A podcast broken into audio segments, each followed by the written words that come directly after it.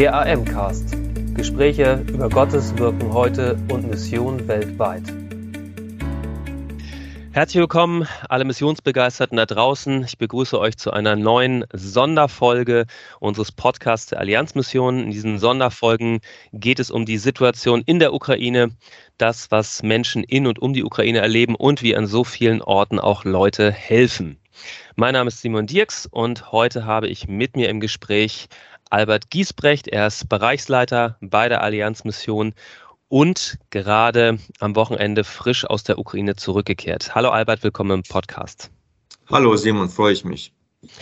Albert, für dich war es nicht die erste Tour gen Osten. Du bist einmal ohnehin für die Arbeiten, die wir in osteuropäischen Ländern haben, als Allianzmission, als Bereichsleiter zuständig, aber du warst auch äh, schon äh, warst auch schon an der ukrainischen Grenze, hast dort Kontakte zum Beispiel mit der Gemeinde in Jasch, die wir, äh, wo wir den Pastor auch hier im Interview gehabt haben, ähm, in Kontakt, hast da direkt nach äh, Kriegsausbruch erste Kontakte aufgebaut.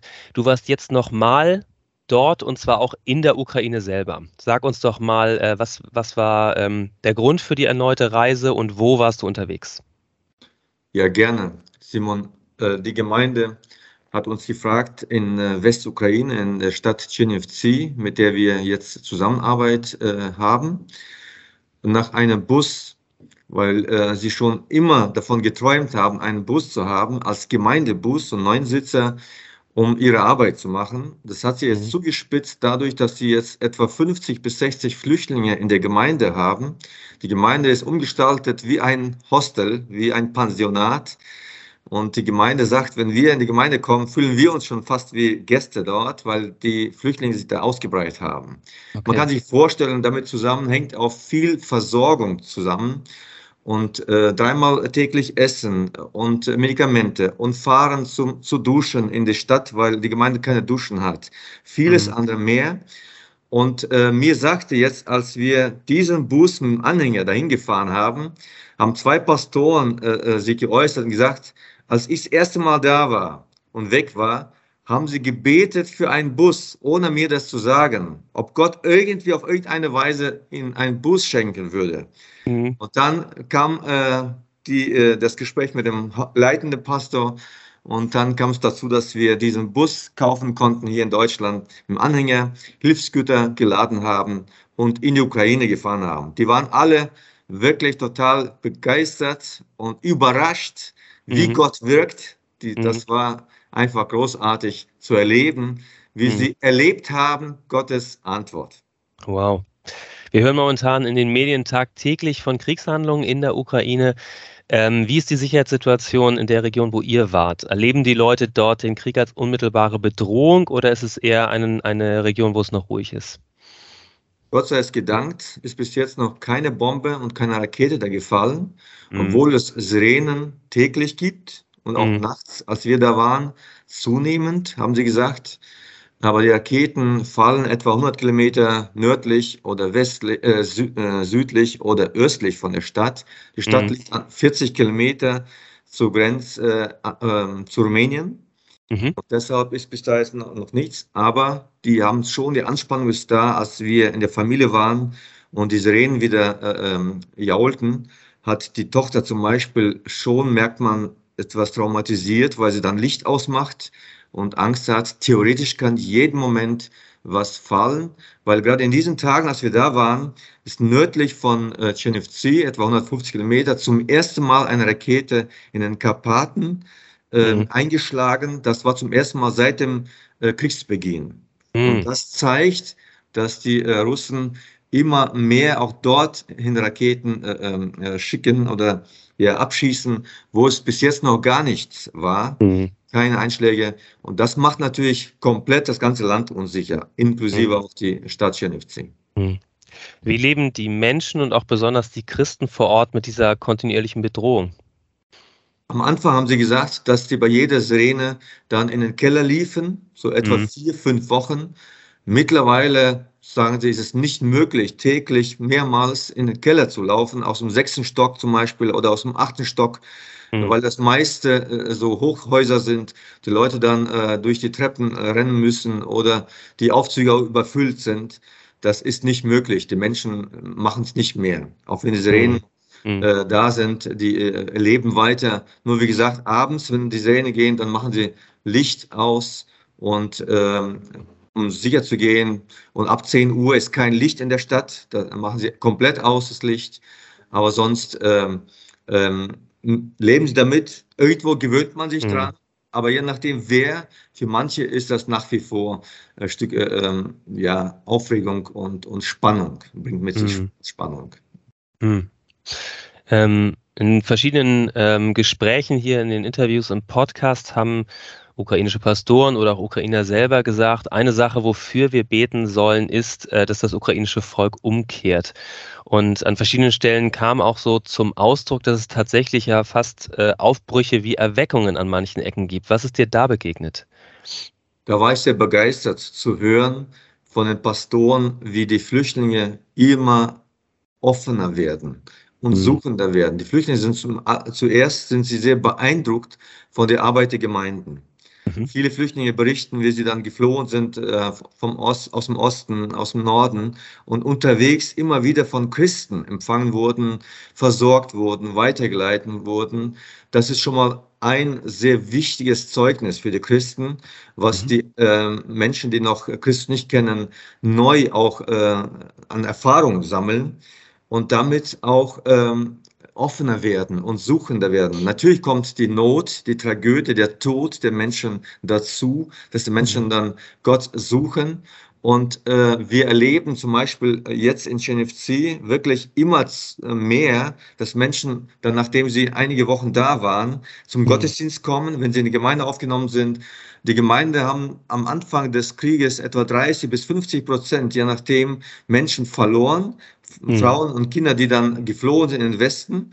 Mittlerweile Gemeinden, die einen Gottesdienst hatten und nur 100, 150 Leute hatten Gottesdienst, haben heute 300 Gottesdienstbesucher mhm. oder zwei Gottesdienste starten. Eine Gemeinde überlegt schon, einen dritten Gottesdienst zu starten, weil immer mehr Flüchtlinge zum Gottesdienst kommen und auch sich entscheiden. Eine Gemeinde, die 50 Leute hatte, ähm, und äh, an drei Stellen in der Stadt auch ähm, Essensausgabe schon seit Wochen macht. Komplette mhm. Gemeinde ist, ist im mhm. Einsatz und das schon seit Wochen. Und die haben jetzt entschieden, auch Mittwoch abends in der Stadt einen Open-Air-Gottesdienst zu machen und haben schon jetzt einige gemacht. Und dabei am Ende des Gottesdienstes fragen sie auch, ob Menschen sich für Jesus entscheiden wollen. Immer wieder gehen Hände hoch und werden Gespräche geführt. Menschen entscheiden sich für Jesus und gibt schon Taufen, die ersten Taufen, die da laufen. Und diese Gemeinde von 50 Leute hat auch etwa 350 Leute jetzt im letzten Gottesdienst erreicht. Mhm. die mieten dafür äh, Kinosaal oder andere Räume und erleben zurzeit wirklich den Kairos. Mhm. Den Kairos, den sie vergleichen mit dem Chaos in den 90er Jahren, wo es einen mhm. Aufbruch gab nach dem Zerbruch der Sowjetunion. Manche meinen, dass der Aufbruch noch größer ist und das Potenzial mhm. noch größer ist. Mhm. Auch unsere FEG-Pastoren, mit denen ich ein Zoom-Meeting hatte, die in Kramatorsk zum Beispiel, ein Pastor trotz des, der, der Gefahr dort Gottesdienst gestaltet, laufend Gottesdienst gestaltet, schickt mir Videos, schickt mir äh, Fotos, wo Menschen wirklich zu Jesus finden, sich entscheiden für Jesus und kommen. Sie haben zum Beispiel einen Gottesdienst gestaltet, wo sie keine äh, Essensausgabe äh, gemacht haben, explizit auch da, darüber gesprochen haben, aber äh, Menschen sind trotzdem gekommen. Fast genauso mhm. viele Menschen sind gekommen, mhm. die Hunger nach dem Wort Gottes. Kramatorsk ist nur ein paar Kilometer von der Frontlinie entfernt, muss man dabei ja. sagen. Äh, das erleben auch unsere FEG-Pastoren des kleinen FEG-Bundes in der Ukraine auch. Mhm. Würdest du denn sagen, ähm, also, ist, also es gibt viele Binnenflüchtlinge, ist es denn so, dass ähm, in Kramatorsk oder auch dem Ort, wo du jetzt warst, ist es so, dass die Leute dort, ähm, also dass die, die, die in Gebieten liegen, die noch nicht unmittelbar umkämpft sind, dass die auch alle fliehen wollen oder warten die noch ab, wie es weitergeht? Meistens fliehen jetzt nur die, die lange abgewartet haben, hm. bis es gar nicht mehr geht. Okay. Wir haben einen Beginn gehabt mit Flüchtlingen, etwa 10 bis 15 Flüchtlingen, die schon länger in der Gemeinde Cenevci sind. Mhm. Und das sind meistens Leute jetzt, die fliehen, die äh, nie fliehen wollten und wirklich bis zum letzten ausharren äh, mhm. mussten, aber jetzt nicht mehr ging, weil die Front zum Beispiel, äh, sagt äh, eine, als es anfing, also 50 Meter von dem Haus, haben sie angefangen, äh, Graben zu ziehen als mhm. Verteidigungsfront. Da sagten die, jetzt, jetzt müssen wir, obwohl wir nicht wollten, müssen wir fliehen. Mhm. Okay. So geht es auch im Süden und in, mhm. ja, in der Frontlinie entlang. Gestern äh, wurde in, äh, in äh, wurde europaweit der, der Festtag zum 77. Jahrestag des Endes des Zweiten Weltkrieges gefeiert. Und ein Satz, der mir hängen geblieben ist, dass unser Bundeskanzler Olaf Scholz sagte, die Ukraine, äh, der äh, Russland kann diesen Krieg nicht gewinnen. Das kann man jetzt diskutieren und es geht hier nicht um politische Meinungen. Mich interessiert, wie nimmst du, ähm, wie nimmst du die ähm, Ukrainer ähm, wahr? Ist das, ist, äh, ist es so, dass Sie, ähm, ist es so, dass Sie davon ausgehen, dass Sie diesen Krieg gewinnen werden? Haben Sie die Erwartung, dass alles bald vorbei ist? Haben Sie die Sorge, dass das ewig weitergeht? Was ist dir da begegnet? Also ich nehme wahr, dass äh, Ukrainer äh, sich selbst gegenseitig ermutigen, mhm. wir werden gewinnen. Mhm. Wenn der Westen uns unterstützt, werden wir gewinnen. Ist natürlich die Frage der äh, Definierung, was heißt gewinnen. Mhm. Für die Ukrainer ist meistens das Gewinnen, dass die Russen äh, sich äh, zurückziehen wieder bis an die Grenze und sie mhm. ihr Land wieder zurückhaben. Das mhm. wäre für die Ukrainer das Gewinnen, obwohl viel zerstört ist. Aber die ähm, Atmosphäre ist so, dass nach wie vor die Motivation der Menschen, inklusive Soldaten, sehr hoch ist. Mhm. Und sie sagen, wir haben, wir haben äh, äh, keine andere Chance. Mhm. Und wir wollen für unsere Freiheit, für Demokratie kämpfen. Mhm. Zum Beispiel hatte ich mit jemandem gesprochen, die sagen, ja, in Russland ist zum Beispiel etwas die Rentehöhe wirtschaftlich vielleicht an manchen Stellen etwas besser, mhm. aber wir haben die Freiheit und Demokratie. Und wir, mhm. möchten, wir möchten das nicht aufgeben, auch wenn es wirtschaftlich manchmal, je nachdem, etwas besser äh, äh, auf die andere Seite geht. Mhm. Aber für uns ist wertvoll Demokratie und die Freiheit. Und dafür wollen wir weiter mhm. kämpfen mit allen Mitteln, die da sind. Nach wie vor gibt es äh, bei der Einberufung immer wieder Menschen, äh, die Schlange stehen, um äh, einberufen zu werden. Aber die, äh, die Militärs sagen, Moment noch nicht. Noch brauchen okay. wir nicht die zweite, dritte Welle der mhm. Einberufung, so, sondern es läuft im Moment nur die erste Welle. Das sind die Profisoldaten, die dann mhm. im Kampf sind. Von da würde ich sagen, äh, die Ukrainer können sich nicht vorstellen, dass die äh, aufgeben mhm. dass sie äh, ähm, ver verlieren. Klar ist nicht klar, äh, die stellen sich im Moment auch ein auf längeren Krieg. Es wird nicht so schnell äh, gehen, aber die hoffen alle sehr stark, dass der Westen sie unterstützt und mit der Unterstützung des Westens sie dann auch die Chance haben zu gewinnen. Mhm. Danke für die Einblicke. Ja, beim Unterstützen, da sind wir auch bei dem, was wir als Allianzmission gemeinsam mit dem Bund Freiwilliger Gemeinden, mit dem Diakonischen Werk, mit der Auslands- und Katastrophenhilfe, dem Sanitätsdienst und vielen, vielen ähm, Freiwilligen tun können. Ähm, die Transportbrücke mit kleinen Bussen, die ins Land fährt, läuft weiter. Es ist nicht das erste Mal, dass wir Busse an Partner in die Ukraine ähm, liefern, sondern du hast da jetzt wieder ein Tour gemacht. Wovor lief das auch schon? Wir haben die Koordinationsstelle, die in Eversbach situiert ist, die schon über 300 Flüchtlinge an private Gastgeber in Deutschland vermittelt haben. Ähm, Transporte mit Hilfsgütern über die Auslands- und Katastrophenhilfe läuft weiter. Wir haben eine Aufnahmestation ähm, vom Sanitätsdienst verwaltet und weitere Aufnahmestationen von freien evangelischen Gemeinden versehen. Was ist deiner Ansicht nach momentan, was, was sind die dringlichsten Hilfen, die gebraucht werden in der Ukraine, aber auch von den Menschen, die aus der Ukraine fliehen? Hm. Äh, sehr gute Frage, äh, Simon.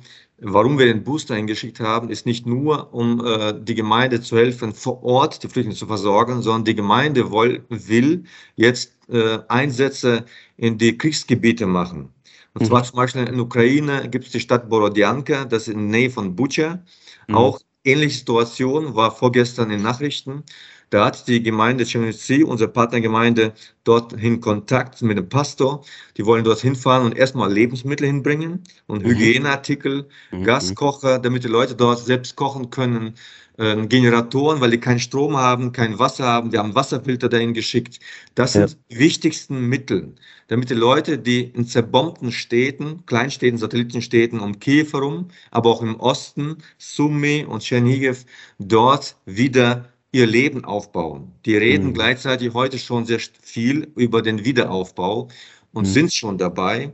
Die waren mhm. fahren dahin und wollen Teams äh, mittelfristig dahin äh, senden, um den Schutt wegzuräumen und wieder mhm. aufzubauen.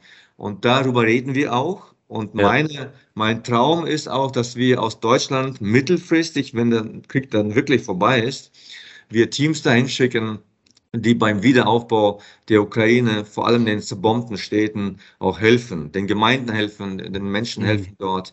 Das wäre, denke ich, eine sehr wichtige Aufgabe für uns auch, sie zu unterstützen, ähm, in diesen Kriegsgebieten zu helfen. Also Hygieneartikel, Lebensmittel, Wasser, Strom, äh, Wiederaufbau, äh, Renovierungen, zum Beispiel das Seminar, theologische Seminar in der Nähe von Kiew ist auch getroffen worden.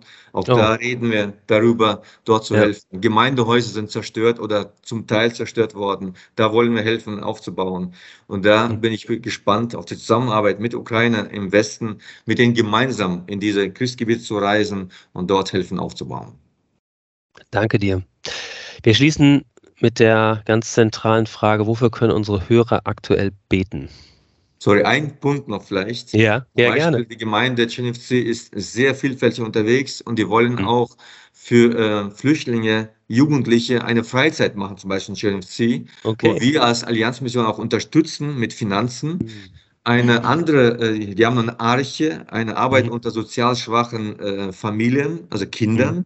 Mhm. Auch sie wollen eine Freizeit extra für Flüchtlinge machen im Westen. Mhm. Für Jugendliche extra und für Flüchtlinge, äh, äh für Kinder extra. Mhm. Und für, dafür können wir auch spenden. Äh, als Allianzmission werden wir das unterstützen, weil das auch sehr wertvoll ist. Und da wird auch Traumaarbeit laufen, Super. sehr viel äh, Seelsorge. Und damit komme ich auch zum Gebetsanliegen. Bitte betet für äh, diese Arbeiten, dass die Mitarbeiter in CNFC in den Gemeinden fähig werden, laufen mittlerweile auch schon Seminare über äh, Traumabewältigung und äh, wie man damit umgeht damit sie fähig werden, in den Freizeiten, in den Gemeinden mit den Menschen zu sprechen, Seelsorge zu üben, zu helfen, wieder zu, zurechtzufinden für die Flüchtlinge und auch für Bewahrung natürlich.